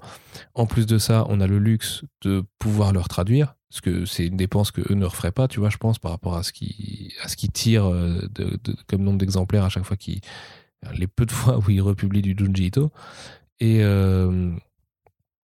du coup, le fait de faire la trad plus le lettrage et tout, plus savoir qu'on peut faire notre DA, ça nous pousse en fait à aller, enfin ça nous a poussé direct à aller jusqu'au bout du, délire. Enfin, ça m'a poussé à aller jusqu'au bout du délire et donc à avoir cette, histoire de préface pour chaque titre, euh, qui fait des analyses pour chaque bouquin, euh, vraiment tout passer au pain fin, tu vois, mettre Anaïs et Martin eux-mêmes sur la question parce que du coup c'est les boss, tu vois, de l'approche chez nous. Euh, et, euh, et, vraiment, puis Anaïs est très fan du boulot de l'auteur, Martin aussi et tout. Donc en fait, ça nous fait, on a, on, flippe, on a vraiment l'impression de toucher un tableau de maître, mais en même temps, on y va gaiement et on kiffe ce qu'on fait. Et, euh, voilà, bon, la, la, jaquette, tu vois.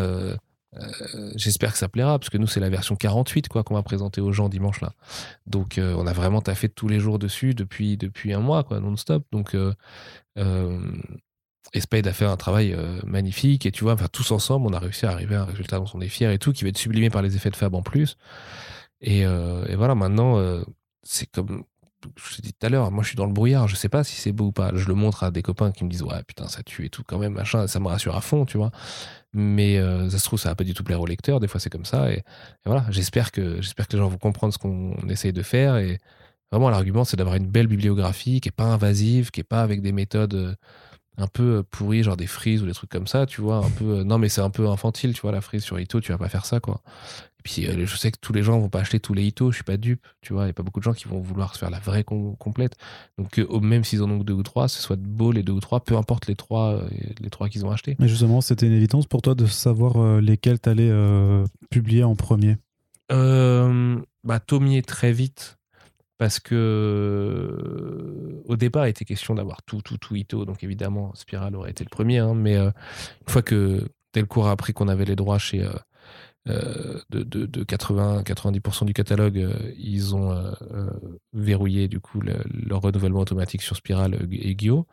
Et la déchéance d'un homme, ils avaient acquis les droits il y a quelques années, donc c'est différent. Et du coup, euh, je savais que bah il y a deux classiques très connus chez Ito, c'est Spiral et Tomier. Donc moi, je savais que j'avais pas Spiral, donc il fallait que ce soit Tomier. Et Tomier, historiquement, c'est son tout premier bouquin. Le, tout premier chapitre de Tomier que vous allez lire, c'est le truc euh, qu'il a publié en 87 dans un espèce de concours euh, pour être publié. Il était encore dentiste à l'époque, mangaka amateur et tout. Et donc c'est vraiment les tout débuts. Donc pour reprendre la bibliographie d'un auteur, commencer avec le tout tout début, c'était l'évidence. Donc déjà Tommy en premier, c'était calé quoi. Et vraiment, puis tu es obligé d'arriver avec le truc le plus fort parce que voilà, il faut direct marquer ton terrain. Ouais, il faut dire j'arrive. Et puis voilà, puis les libraires, faut pas qu'ils perdent confiance. Et enfin, tu vois, le diffuseur aussi, tout ce qu'on tout ce qu'on a expliqué dans ces deux parties là, et c'est vraiment se retrouve là avec le fait d'avoir Tommy en premier. Après, je voulais un inédit assez vite et euh, Genkai Shitai, euh, qui est son tout dernier inédit, qui est Phantom Zone en fait, euh, vient juste de sortir là au Japon, donc on aurait été trop court en prod pour le sortir dès cet été. Donc du coup, on fait Sensor, qui est un de son avant-dernier inédit, en fait, en gros, en horreur, et où il est dans un truc un peu à la Remina et Spiral, donc ce qui est cool, parce que Remina et Spiral sont euh, deux des quatre titres que Delcourt a encore de Ito. Et, euh, et là, moi, j'en ai un d'horreur cosmique, et j'aime beaucoup, beaucoup le Ito en horreur cosmique et tout aussi. Et en plus, c'est du dessin récent, et enfin, tu vois, c'est moderne, c'est beau, euh, c'est un petit one-shot qui marche très bien, qui a, qui, a, des thématiques. Le perso de Kyoko Byakuya fait un peu penser à Tomier sur certaines euh, approches, mais bon, c'est un peu la question des femmes chez Ito et tout qui est génial à résoudre. Euh, et puis euh, le troisième, c'est mon bouquin Ito préféré, je pense que c'est le meilleur bouquin Ito tout court. C'est le bouquin de si t'es pas un malade de BD, mais que ça te fait triper l'horreur et l'excellence en BD et machin et ça, et que tu as une petite bibliothèque avec une petite cinquantaine de BD, on va dire, euh, tu veux avoir un Junji Ito, tu vas prendre les chefs-d'œuvre de Junji Ito parce que c'est les dix meilleures nouvelles de l'auteur ever sélectionnées par lui-même et qu'il a très bon goût avec son propre travail et que voilà, c'est dix bêtes de nouvelles très différentes les unes des autres avec des coulisses de fabrication entre chaque nouvelle et tout. Euh, il y a des nouvelles vraiment légendaires à l'intérieur. La couverture a été refaite avec. C'est lui qui a fait une couverture inédite, pas pour nous, hein, mais pour le recueil au Japon euh, euh, de, de, de, de, de, ce best-of de ces dix nouvelles, avec les dix qui sont euh, chacune représentées par un élément sur la couverture et tout. Donc c'est une couverture euh, totalement liée au bouquin lui-même et qui précède les chefs-d'œuvre de Junji Ito tome 2, qui sont les dix autres nouvelles de Junji Ito, qui vont là, vont plus taper dans, dans sa carrière shoujo, mais qui est en fait du shoujo horrifique et qui est du shoujo complètement dégueulasse, type La Femme Limace et tout ça, et, euh, qui est extraordinaire aussi. Donc, donc voilà, après, ce qui est génial, c'est que j'ai un catalogue de à peu près 30 bouquins plus des romans, enfin des adaptations en romans avec des couvertures inédites et des visuels inédits, plus l'artbook, plus une expo. En fait, euh, on pioche dans un truc génial. Donc, ce qui est le plus dur, c'est de savoir si euh, euh, fin 2022, je fais celui-ci ou celui-là, tu vois. Et je le monte du doigt pour pas dire les noms. Mais j'hésite encore entre deux, tu vois. Il y en a un qui est totalement inédit et l'autre qui a un truc assez culte de l'auteur et je me dis putain ce serait quand même que le septième bouquin à sortir pour un truc culte ça sort tard et tout mais on peut pas tous les faire en même temps on en fait déjà quatre par an voire cinq ah, parce qu'on aura ce sera quatre BD enfin trois cette année puis quatre albums plus un roman l'année prochaine euh, c'est une annonce d'ailleurs exclusive. Euh, Alors tu la répètes pas dans les autres euh, dans les autres émissions sur lesquelles tu passes entre, temps. ça marche. J'avais arrêté de faire ça. promis. Et et tu vois derrière on va sûrement poursuivre avec quatre albums à l'année, ce qui est pas mal déjà un gros hito par trimestre parce que c'est souvent des grosses paginations. Et il y en a beaucoup beaucoup à faire quoi. Moi je m'éclate là, je relis tout et tout et enfin c'est vraiment que je relis tout parce que c'est long et et voilà, il y a, trop, trop plein de beaux bouquins à faire. À la fin, cette collection, je veux qu'elle soit magnifique. Je veux que ce soit vraiment la plus belle collection sur laquelle j'ai travaillé en tant qu'éditeur, de toute façon. Parce qu'on s'attaque à l'Everest, on s'attaque à un de mes auteurs favoris ever, tu vois. Et que du coup, bah, il mérite rien de moins que euh, tout, euh, tout notre, toute notre passion, toute notre énergie et tout. Et je suis très content, on a une réunion de Fab sur Junji Ito euh, mardi dernier. C'est hyper bien passé on va vraiment avoir des effets très très cool, réfléchis, travaillés, tu vois, mûrement réfléchis, pour qu'il soit sécurisé sur toute la collection, même sur le 16e bouquin qui sortira en 2027, tu vois. Euh, et je suis content, parce que c'est rare de travailler avec autant de bouquins d'avance et tu vas te dire, ok, là je sais déjà lesquels je vais faire en 2023 par exemple. Donc j'ai trop hâte d'être en 2023 quand euh, on en aura, euh, il y aura le dixième en 2023, tu vois, du coup techniquement.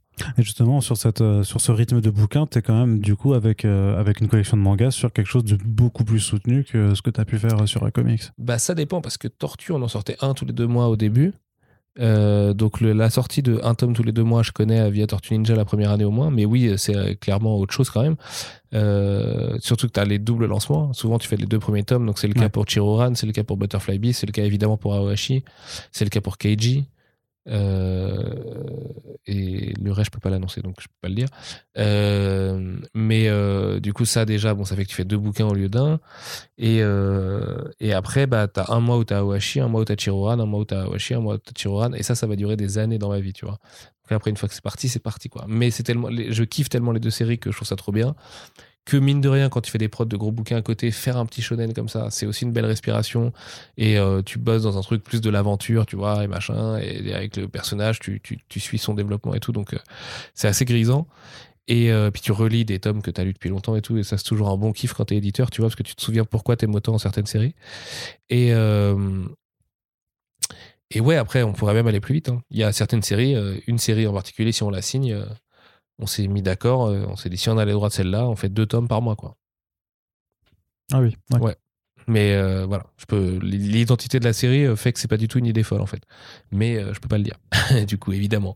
Mais si ça arrive, écoute, on en reparlera à ce moment-là. Mais tu verras, ce sera pas en fait, ce sera pas déconnant. Et je, je ouais, ouais, ouais. Je veux en dire plus parce que voilà. Non, non, bien sûr.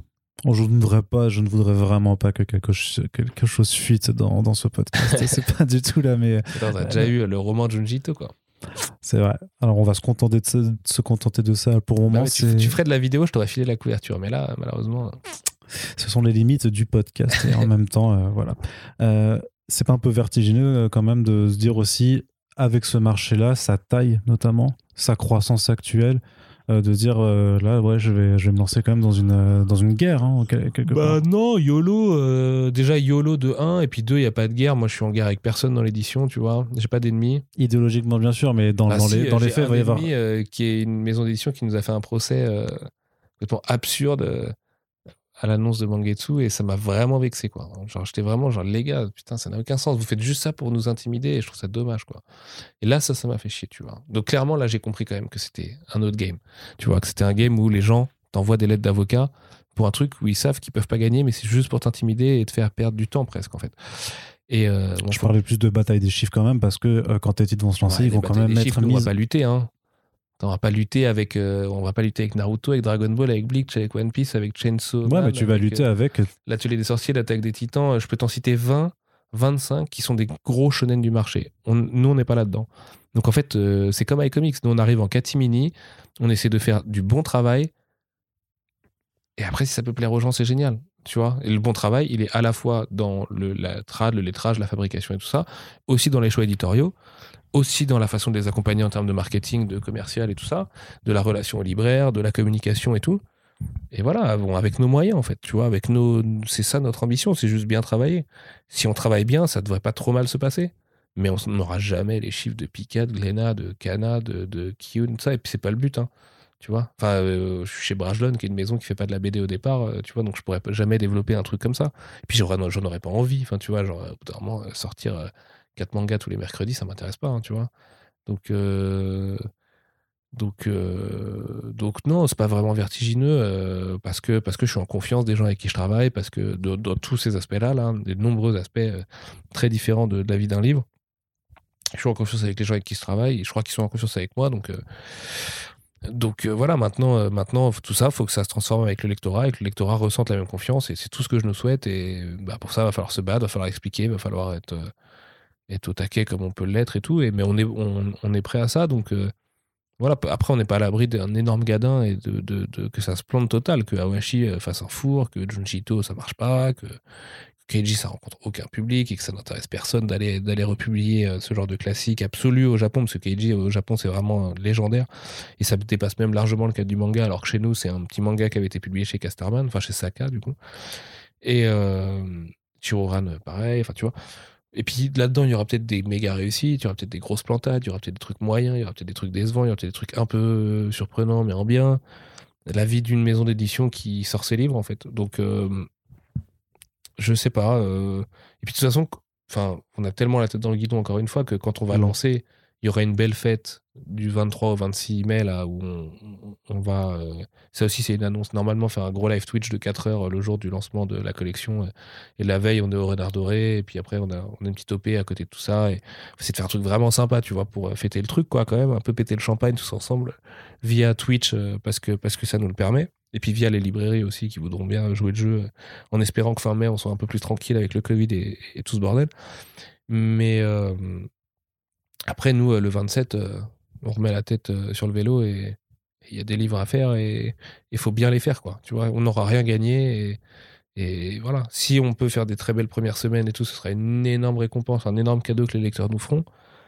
Mais, mais rien ne sera gagné, rien ne sera perdu, quoi, de toute façon. Et en fait, le problème, c'est que c'est un match de foot qui s'arrête jamais, l'édition, quoi. Donc, euh, tout peut être mis en cause très vite, euh, tout peut, à l'inverse, monter en haut très vite, tu vois.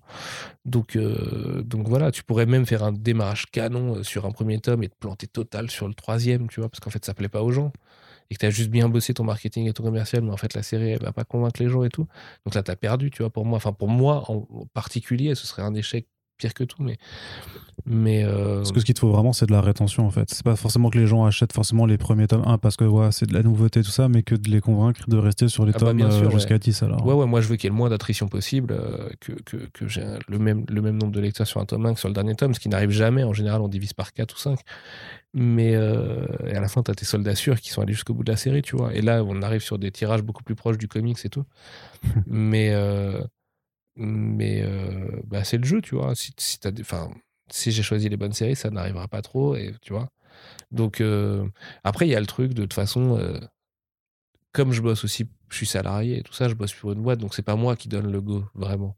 Tu vois, j'ai des objectifs à atteindre et tout, et donc t'es es moins figé par l'enjeu que si c'est ta propre boîte et que t'es là, genre, ah putain, je sais pas si je suis prêt là, je sais pas, machin et tout. Non, là, non.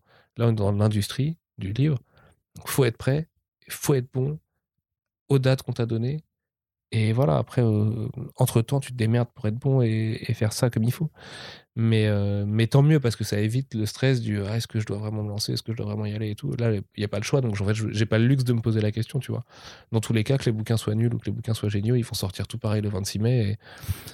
après, le reste, euh, ils nous appartiennent plus. Hein. Après le 26 mai, les bouquins, ils sont aux gens et, et voilà. Moi, j'ai hyper confiance en Aoshi, tu vois, donc je, je, je, sais que j'envoie des très bons bouquins le 26 et, et que j'envoie des très bons bouquins juste après, début juin, et pareil mi-juin, et pareil début juillet, et, pareil, ça, tu vois. Donc, le, planning de l'année 1, j'en suis ultra fier. 100% des titres ont été choisis par moi, contrairement à iComics où il y en avait un que j'avais pas choisi. Là, j'ai choisi 100% des titres.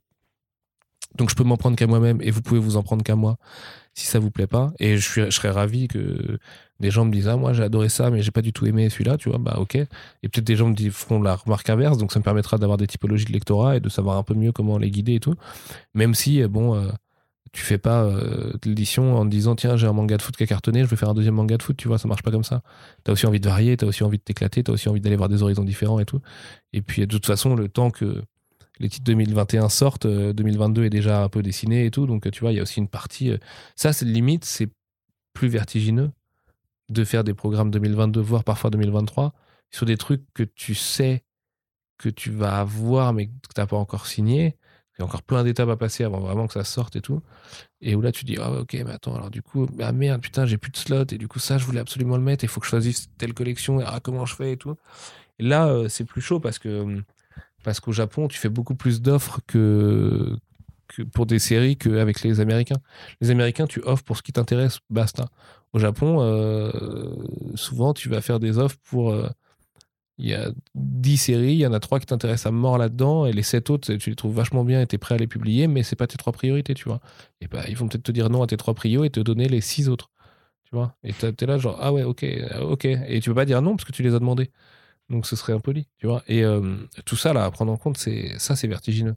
Parce que du coup, tu peux pas faire feu de tout bois, en fait. Parce que s'ils te disent oui à tout, bah t'as plus qu'à sortir 250 titres à l'année au lieu de 25 quoi. Donc euh, c'est pas trop viable. Euh, et, ça, ça c'est chaud, ça c'est vraiment chaud. En vrai c'est la grosse difficulté que j'ai avec le manga, et, mais bon tout le monde là donc euh, voilà. Et comme certains mettent très longtemps à répondre, bah tu passes six mois sans savoir, et au bout de six mois ils viennent te dire, hé tu as cette série? Et tu fais, hé j'ai plus du tout de plan pour ça en fait là. Moi je pensais que c'était hmm. mort tu vois, qu'on était passé à autre chose et tout, et en fait, pas du tout. Donc, euh... Et tu aussi un, équilibre à avoir alors dans le nombre de bouquins que tu voulais sortir à l'année par rapport bah, à la surproduction générale qui a lieu dans tous les secteurs de la BD, quel qu'il soit. Ah ouais, un peu le même discours que les comics. Après, euh, euh, là, on en a 23 sur 2021, donc de fin mai à fin décembre. C'est sûrement d'une année, c'est sur presque une demi-année. C'est une demi-année, ouais. donc c'est le même nombre que iComics, mais sur une demi-année et euh, on en a euh, entre 45 et 50 en 2022. Donc en gros, on fait quasiment x2, parce que c'est une demi-année, donc euh, tu fais 23 x 2, ça fait 46, donc on, est là. Et on aura sûrement une série en plus, tu vois. Mais bon, t'as les suites de séries, donc après, t'as aussi envie de lancer des nouveaux trucs et tout. Tu vois, le manga, ça s'accumule beaucoup plus vite que le comics. T'as beaucoup plus un tome 4, tu vois. Tome 4 en comics, il est rare. Hein. Tome 2, mm. tome 3, j'en trouve, mais déjà, ils sortent pas aussi vite, ils sortent pas après deux mois. Et puis, euh, et puis les tomes 4, ouais, ça devient déjà plus rarissime. Alors les tomes 10, je t'en parle même pas, tu vois. Et ça, euh, bah, faut pas que tu comptes en nombre de sorties, même s'il faut aussi compter en nombre de sorties pour certains aspects de la prod, évidemment, mais parce qu'il faut aussi compter en nombre de lancements, tu vois. Qu'est-ce, quel 109 tu vas remettre là-dedans, à quelle vitesse, pourquoi, dans quelle collection, c'est quel genre, pour quel public. Tu vois, est-ce que tu n'en as pas déjà trop fait? De ce genre-là, tu veux pas aller voir autre chose, machin. là, c'est plus chaud. Parce que quand tu tires un peu à vue comme ça, à l'aveugle, sans savoir vraiment ce que tu vas avoir derrière, je peux te dire que tu as intérêt de faire des sacrés nœuds dans ta tête pour te dire, OK, donc scénario A, OK, scénario A', OK, scénario A, euh, Z, euh, tu vois, OK, OK, scénario B maintenant, tu vois. Et en fait, euh, tu vis avec 64 timelines différentes de planning futur, mais en même temps, c'est bon délire, tu vois. Moi, j'aime bien ce côté euh, loterie presque, tu vois, euh, de, de, kiff. Euh. Je comme j'arrive dans le marché, du coup, j'ai pas du tout de mal à trouver 10 séries qui m'intéressent chez un éditeur, par exemple. Donc, je peux offrir pour les 10, hein, tu vois. Mais c'est rare qu'on fasse ça, tu vois. Mais du coup, c'est 10 trucs que je suis grave prêt à publier. Il y en a évidemment qui sont des gigaprio, donc t'insistes un peu plus là-dessus, mais. Mais les autres, les autres, tu peux les faire derrière et tout. Et tu sais que de toute façon, tu les auras pas parce qu'elles sont déjà soit déjà parties, soit ça les intéresse pas, soit machin. Tu vas en avoir une, deux, trois au max, tu vois faudra faire le meilleur avec celle-ci et voilà. Mais euh, il y a tellement de production de qualité au Japon, mec, c'est de la folie, quoi. Il y a plein de trucs d'éditeurs qu'on publie pas du tout en France. Mais les mecs, ils publient que de la frappe au Japon, quoi. Et nous, on, s'en branle, quoi. Genre, euh, parce qu'il y a déjà trop de trucs, en fait, chez des très grosses maisons. Donc, il n'y a même pas besoin, tu vois, d'aller, d'aller creuser aussi loin. Moi, j'y vais parce que le marché, il y a déjà effectivement beaucoup de choses. Après, oui, on essaie de garder un truc relativement euh, humain en termes de prod pour les gens qui voudraient tout acheter, tu vois, parce qu'on va les ruiner s'ils veulent acheter tout iComics et Mangetsu. Mais euh, bon, 75 bouquins à l'année, l'année prochaine, on va dire, un peu moins même, 70 bouquins sur deux labels, un label manga, un label comics, ça va. Je pense c'est beaucoup de livres, c'est clair. Je, pense, pense aux euh, petites bibliothèques. Hein. non, bien sûr, bien sûr. Mais c'est pas non plus euh, énorme, tu vois. 70 bouquins, euh, je sais pas, c'est deux mois de Panini ou d'Urban, tu vois. Donc c'est pas non plus, c'est pas non plus délirant, quoi. C'est comme ça que j'essaie de le voir un peu, mais après c'est aussi parce qu'on n'est pas une maison, encore une fois, de bande dessinée, donc on me force pas à en faire 100, quoi. Hmm. Quelque part aussi, c'est une respiration pour toi de pouvoir aborder une nouvelle aventure, euh, enfin ouais, complètement nouvelle pour le coup, de, ah bah, faire du manga par rapport à, à comics sur lequel, alors, on a vu dans la partie 1 quand même qu'il y a plein de raisons de continuer de s'exciter et de garder la flamme. Malgré tout, là, tu, ça te permet vraiment de faire quelque chose de, complètement neuf. Euh, ouais, c'est cool parce que tout est différent dans, dans, dans les méthodes, dans l'approche, euh, dans, dans, tout ça, même dans, dans la façon de faire des relectures et tout. Et euh, ce qui est cool en plus, c'est de jongler entre les deux. Des fois, c'est pas facile parce que tu es vraiment avec les problèmes de l'un et tu vas devoir aller sur un dossier de l'autre qui va très bien. Donc tu déplaces un peu tes problèmes, faut savoir un peu, tu vois, euh, changer la casquette justement. Mais euh... mais ouais, non, c'est cool, c'est cool, c'est cool. Vraiment cette variété que ça offre, c'est cool. C'est pas du tout les mêmes méthodes de travail en plus. Euh...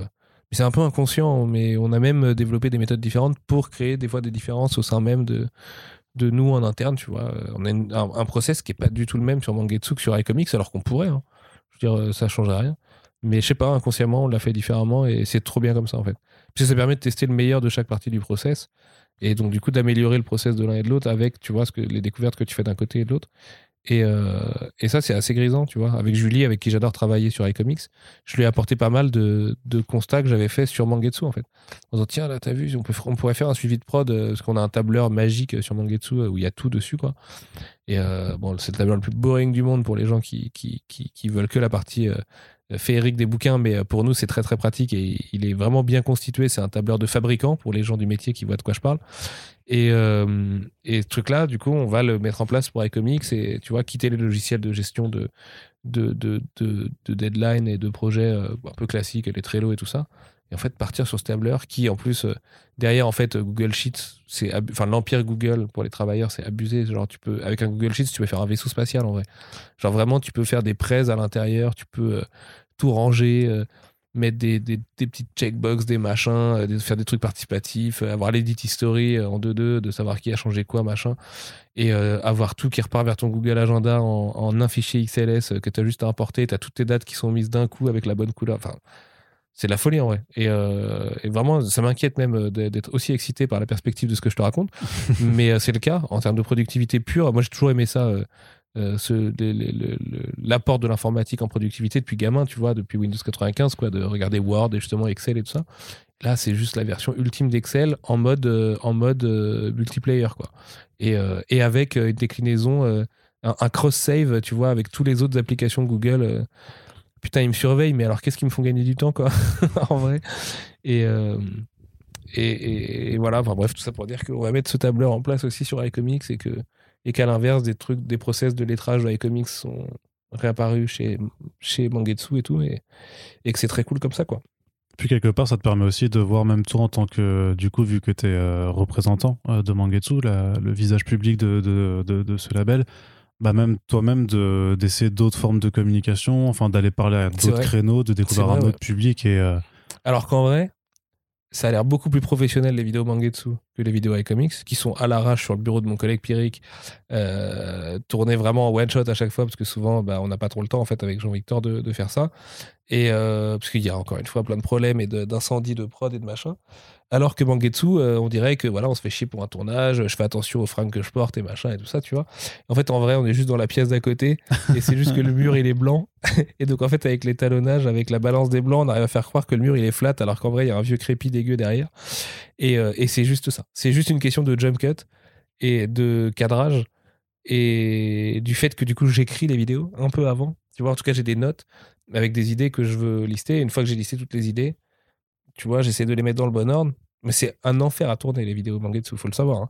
C'est qu'on passe deux heures pour les deux minutes que vous voyez, alors qu'une vidéo iComics de 45 minutes, on passe 45 minutes. Tu vois, c'est genre rec, vas-y, dis- tes conneries là, puis à la fin, des rec, et hop, c'est bon, des rush, hop, on balance quoi. On colle un logo iComics. Alors que Mangetsu, euh, il y a beaucoup plus d'habillage aussi. euh, euh, tu vois, Jean-Victor bosse beaucoup plus le montage, euh, machin. euh, et, mais il fait, un, il fait un travail de ouf. En vrai, on fait vraiment ça en système D total. hein. C'est vraiment à l'arrache de ouf. Genre, la première vidéo, c'est littéralement un sticker à 30 euros euh, qu'on a collé derrière moi. C'est pas du tout un effet ni rien, tu vois. Et euh, pauvre sticker qui est tombé et quelqu'un lui a marché dessus. Merde. Du coup, c'est pour ça que c'est un fond blanc maintenant dans les vidéos Mangetsu. Mais euh, aussi parce qu'on a refait les logos, donc on va sûrement réimprimer un truc un jour. Mais pareil, là, tu vois, pour la chaîne Twitch, on se débrouille en système D, on peut réussir à faire des trucs assez cool, tu vois. Et euh, Ouais, mais je pensais même au fait que tu sois allé du coup euh, parler sur des médias sur lesquels t'avais pas, t'avais pas de voix encore euh, pour le moment. Je pense là, enfin, tu parles de, de, de, de Manguevor, là, c'est chez qui tu, tu vas dimanche prochain, mais voilà, c'est plein de créneaux parce que sinon, on va dire que, voilà, enfin, les, les, les, créneaux habituels, les, les interviews que tu pouvais donner euh, pour parler de comics et tout ça. Mhm. Bon, alors, il y avait eu quelques percées, euh, on va dire, chez ah bah, on se connaît euh, tous, hein, on est presque ouais, c'est tous ça. partis en vacances ensemble. hein, tu dire vois. à la fin, j'ai envie de dire, ça, ça fait chier de venir sur First Print, tu vois, parce que tout le monde te connaît déjà, tout le monde t'a déjà entendu. Tu fais, non, bah, c'est sûr c'est pour ça que je me permets de parler comme ça et qu'il est 1h du mat et que, euh, tu vois, on est beaucoup plus détendu et tout. mais après, c'est parce que comme le manga s'intéresse plus de monde, du coup, il y a plus de sollicitations, donc plus d'invitations. Moi, en général, quand on m'invite à venir parler de mon travail, j'ai du mal à dire non parce que bah, je trouve ça super sympa de la part des gens de nous inviter à venir parler de notre travail. Et euh, donc, euh, même si j'essaye de, de, tu vois, de, de pas être omniprésent, parce que je sais que ça peut être relou pour, euh, pour, pour plein de gens, et, Hashtag, il y en a marre de Sullivan. et ouais, voilà. Et, euh, et, et, et- tout ça, j'essaie vraiment de faire attention à ça. Mais tu vois, Team Manga, c'était super. Mangavore, c'est super. Euh, Manga News, c'était super. Avec Mido et Zampi, l'autre jour, c'était hyper cool et tout. Donc, en vrai, euh, mais même tous, RD Network aussi, on a fait une super longue interview à l'écrit. Euh, je pense pas que beaucoup de monde l'a vu, mais le mec a fait une retranscription ma boule. On a discuté pendant deux heures et demie, tu vois. Et euh, du coup, ouais, je, vais là où on me propose de, prendre la parole pour défendre une collègue qui est en lancement. Je trouve ça bien normal. Je trouve que c'est la moindre des choses. Puis ça permet de donner envie. Et puis, euh, bah, faut répéter. Les gens, ils voient pas tous hein, toutes les interviews et tout. Donc, euh, il y a des gens qui vont tomber sur une, qui vont découvrir le projet grâce à ça. C'est génial. C'est déjà une victoire. Donc, euh, euh, voilà. Mais il y a beau- en fait, sur iComics, il y a aussi beaucoup moins de sollicitations tout court. hein. En vrai, il y en a, hein, mais, mais c'est pas les mêmes, quoi, tu vois, du tout, quoi. Donc, il y, y a un truc un peu plus promo avec Mangetsu. Alors que, que je joue pas, parce que je crois vraiment largement autant à mes titres Mangetsu qu'à mes titres euh, iComics. Mais c'est vrai qu'il y a une dimension un peu plus promo, parce que souvent, c'est des émissions qui sont un peu plus rodées, qui font venir des éditeurs d'autres maisons, tu vois, de trucs. Et, euh, euh, enfin, tu vois, il y, a, ça qui peut changer, mais. du coup, globalement, il y a aussi des prods assez balèzes, tu vois, notamment sur les Twitch et tout. J'ai un peu halluciné sur la qualité de certaines prods et tout ça. Et, et c'est rodave, et il y a déjà des têtes connues, il y a des émissions comme Manga Sur qui sont hyper identifiées, enfin, tu vois. euh, donc, euh, donc le manga, c'est aussi tout ça. Et puis, bah, faut faire le travail, en fait, hein, tout bêtement. euh, faut être professionnel et il faut, faut y aller. Et puis, ça fait plaisir, en vrai. Je vais pas me mentir, ça fait, ça fait plaisir, tu vois, que les gens, ils puissent. Surtout aujourd'hui avec le chat, l'interactivité, tu vois, l'engouement pour tes Mm. titres. Quand tu fais les annonces sur Junji Ito, que les gens, ils sont comme des oufs dans le chat, bah, t'es content, tu vois. En vrai, ça fait quelque chose. Tu, ça fait un an et demi que tu peux rien dire et enfin, t'as le droit de faire éclater le truc. Tu vois, ça, c'est cool, quoi. Et quand tu vois que t'as des gens qui prennent le gimmick euh, d'attendre les soirs de pleine lune pour euh, que vous Ouais, grave, vos vidéos. En plus, euh, personne dit rien pendant 30 jours, et puis les soirs de pleine, enfin pendant 27 jours, et puis les soirs de pleine lune, euh, les gens débarquent, ils disent Ah, c'est quoi ce soir? Et puis il y a toute une team là qui se fait ses pronos et tout. Et bon, c'est dur parce que du coup, j'ai peur de les décevoir à chaque fois, mais, euh, mais, mais c'est trop bien à voir. En vrai, c'est trop bien. Et puis on a plein de gens qui nous soutiennent déjà à fond et qui ont capté grave le message. Et, et on a déjà une team de. On a déjà la Army un peu, donc c'est trop bien ça, tu vois. Ça fait grave plaisir, puisqu'en plus. euh, sur iComics, ça passait vachement plus par mon compte Twitter, parce qu'en fait, on a des gros problèmes de community management depuis longtemps, et on a eu 10 personnes différentes sur les comptes en l'espace de 3 ans. Donc c'est pour ça que je communique autant sur mon compte perso, parce qu'il faut bien se faire le relais du truc. Là, sur Mangetsu, il y a des gens qui qui sont qui arrivent pas du tout par moi et, qui arrivent par l'annonce du Figaro ou qui arrivent par la vidéo j'en sais rien et qui derrière vont suivre Mangetsu Mangetsu et jouer le jeu avec le compte et tu vois et c'est génial et on a Doug depuis quelques mois qui est community manager sur les, les, les- deux comptes depuis le début de l'année. Et, euh, et c'est cool, les deux comptes sont pas du tout gérés de la même façon. Enfin, tu vois, euh, ça aussi c'est c'est- génial. En vrai, je rêverais de pouvoir me dédoubler et que ce soit d'être vraiment deux personnes différentes à la tête de chaque label. Tu vois, pour pas qu'il y ait la confusion qu'il peut y avoir de ah mais le mec il fait les deux et tout ça. Et je comprends que les gens puissent penser ça. Après voilà, on, lit beaucoup, on travaille beaucoup, donc on arrive à faire les deux. Mais mais euh, euh, je comprendrais que tu vois ça puisse un peu euh, questionner des gens en tout cas quoi. Mais bon, Grégoire Hello est en train de se lancer dans le comics après tout.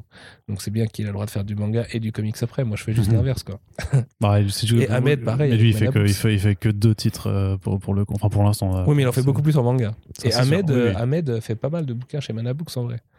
Oui, Donc, finalement, est-ce qu'on s'en fout pas un peu de ça? Je sais pas. Bref. Non, non, c'est pas un truc. Et, et alors, quand même, une question pour ouvrir aussi. Je crois pas que tu l'as annoncé ou que tu en aies parlé. Je sais même pas si c'est dans vos plans de faire de la créa aussi alors. Bah euh, ouais, euh, je peux parler de trucs euh, qui vont pas se faire déjà. Euh, on a bossé longtemps avec CD Projekt euh, et, et un artiste que j'aime beaucoup sur l'adaptation de The Witcher. Je, je, je cite pas l'artiste parce que je lui ai pas demandé l'autorisation de le dire, donc euh, je, veux, je veux pas le faire à sa place. Bien sûr. Euh, donc on avait vraiment un beau dossier manga The Witcher et tout, ça a vraiment failli se faire, c'est pas fait. Euh, Enfin, ça se fait pas pour plein de raisons. euh. Certaines rigolotes, d'autres un peu moins. Euh, J'ai eu le projet de Jero euh, qui va se faire chez Ankama, euh, Reaper, euh, euh, je crois que c'est Reaper. Euh, ou Ri- Ripple, pardon, Ripple. Euh, que je voulais faire, mais euh, l'avance qu'on était en mesure de lui proposer était trop basse, donc euh, je lui ai dit, bah voilà, je préfère ne pas le faire. euh, je pense que tu auras plus d'argent chez des gens comme Ankama, et au final, je serais content parce que je pense que c'est le cas, il est chez Ankama, donc c'est cool.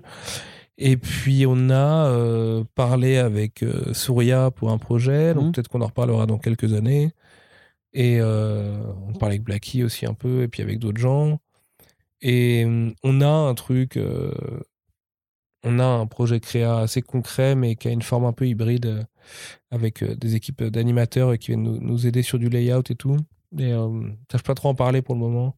En tout cas, c'est quand même une perspective qui est bien ancrée dans, dans vos envies. en tout euh, cas, ouais. me demande de travailler là-dessus. Ouais. Hmm. Après, moi, ça me fait pas. euh, Parce que là, ce sera encore un autre pan du c'est coup. très euh, difficile. hmm. C'est ca- ouais, c'est ça. C'est quasiment un job à part entière encore. Parce que là, tu le fais, tu le fais en parallèle sur, euh, sur Waning avec Astra Mortem, mais tu vois que c'est une toute autre, une toute autre approche. Complètement. Et puis surtout faire du manga, à- enfin du manfra, du coup, tu vois, du manga à la française. Ouais. Donc, avec des artistes occidentaux au moins, c'est hyper dur. Parce que le manga, c'est une grammaire, c'est euh, une organisation avec des assistants, avec un temps de taux, avec un temps de travail euh, démentiel et tout ça. Donc c'est très très dur à reproduire.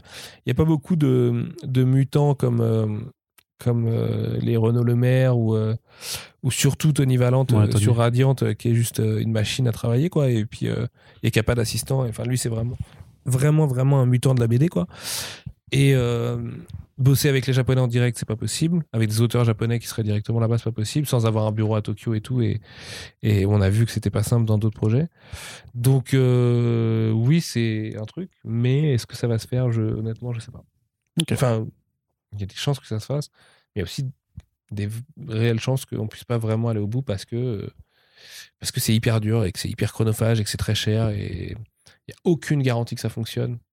Euh, Il y a beaucoup plus de garanties que l'achat de droits qui coûte moins cher soit plus lucratif. À partir de là, euh, voilà, tu vois, les, les calculs ils sont pas trop compliqués à faire. euh, tout le monde, tout le monde sait à quoi s'en tenir avec ça, donc ça limite vachement les, les perspectives et donc bah, peut-être, mais pas pas tout de suite en, en tout cas. Ok. Bon, en attendant, de toute façon, on va simplement laisser le temps de te lancer. De toute façon, Ah, donc voilà, c'est le 26, 20 27 26 26 mai, 26 Le 26 mai. ouais, carrément. Donc le 26 mai, Pour les la arrivées. super lune quoi. Voilà. Donc avec les deux premiers tomes de ta série Aoshi. Awashi, Euh, ouais. Et après, on a le Mandala de Feu le 5 juin, donc juste après. Chiroran, tome 1 et 2, le 15 juin, donc trois semaines après Awashi.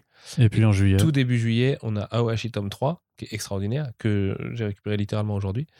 Et euh, Tomie. Donc ah, rien que ça, quoi. Ouais. Et euh, plus, si j'ai pas de conneries, la Detective Agency. Et donc qui est dans un autre format encore, et qui est, un format agrandi, euh, euh, broché cette fois, pas cartonné, et euh, qui est dans la collection Mangetsu Live. Donc vous aurez un glimpse de nos quatre collections sur les, les, premières sorties, en fait sur les trois slots des premières sorties.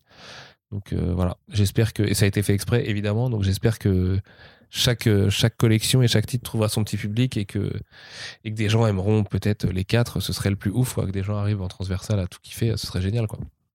Très bien. Et eh bien, en tout cas, on espère en tout cas que nos auditeurs et nos auditrices euh, qui sont plus là pour euh, le comics en général, et eh ben, euh, s'intéresseront aussi à, ces projets ou en tout cas à, quelques-uns d'entre eux. Et Sullivan, on va mettre fin à ce long entretien qui était effectivement long. Merci beaucoup, Arnaud. Et donc, on a trois heures là, c'est ça? Oui, oui, 3, 3, 3, ouais, quasiment 3 heures. J'ai l'impression de 2h40 plutôt, je, je, dirais quoi.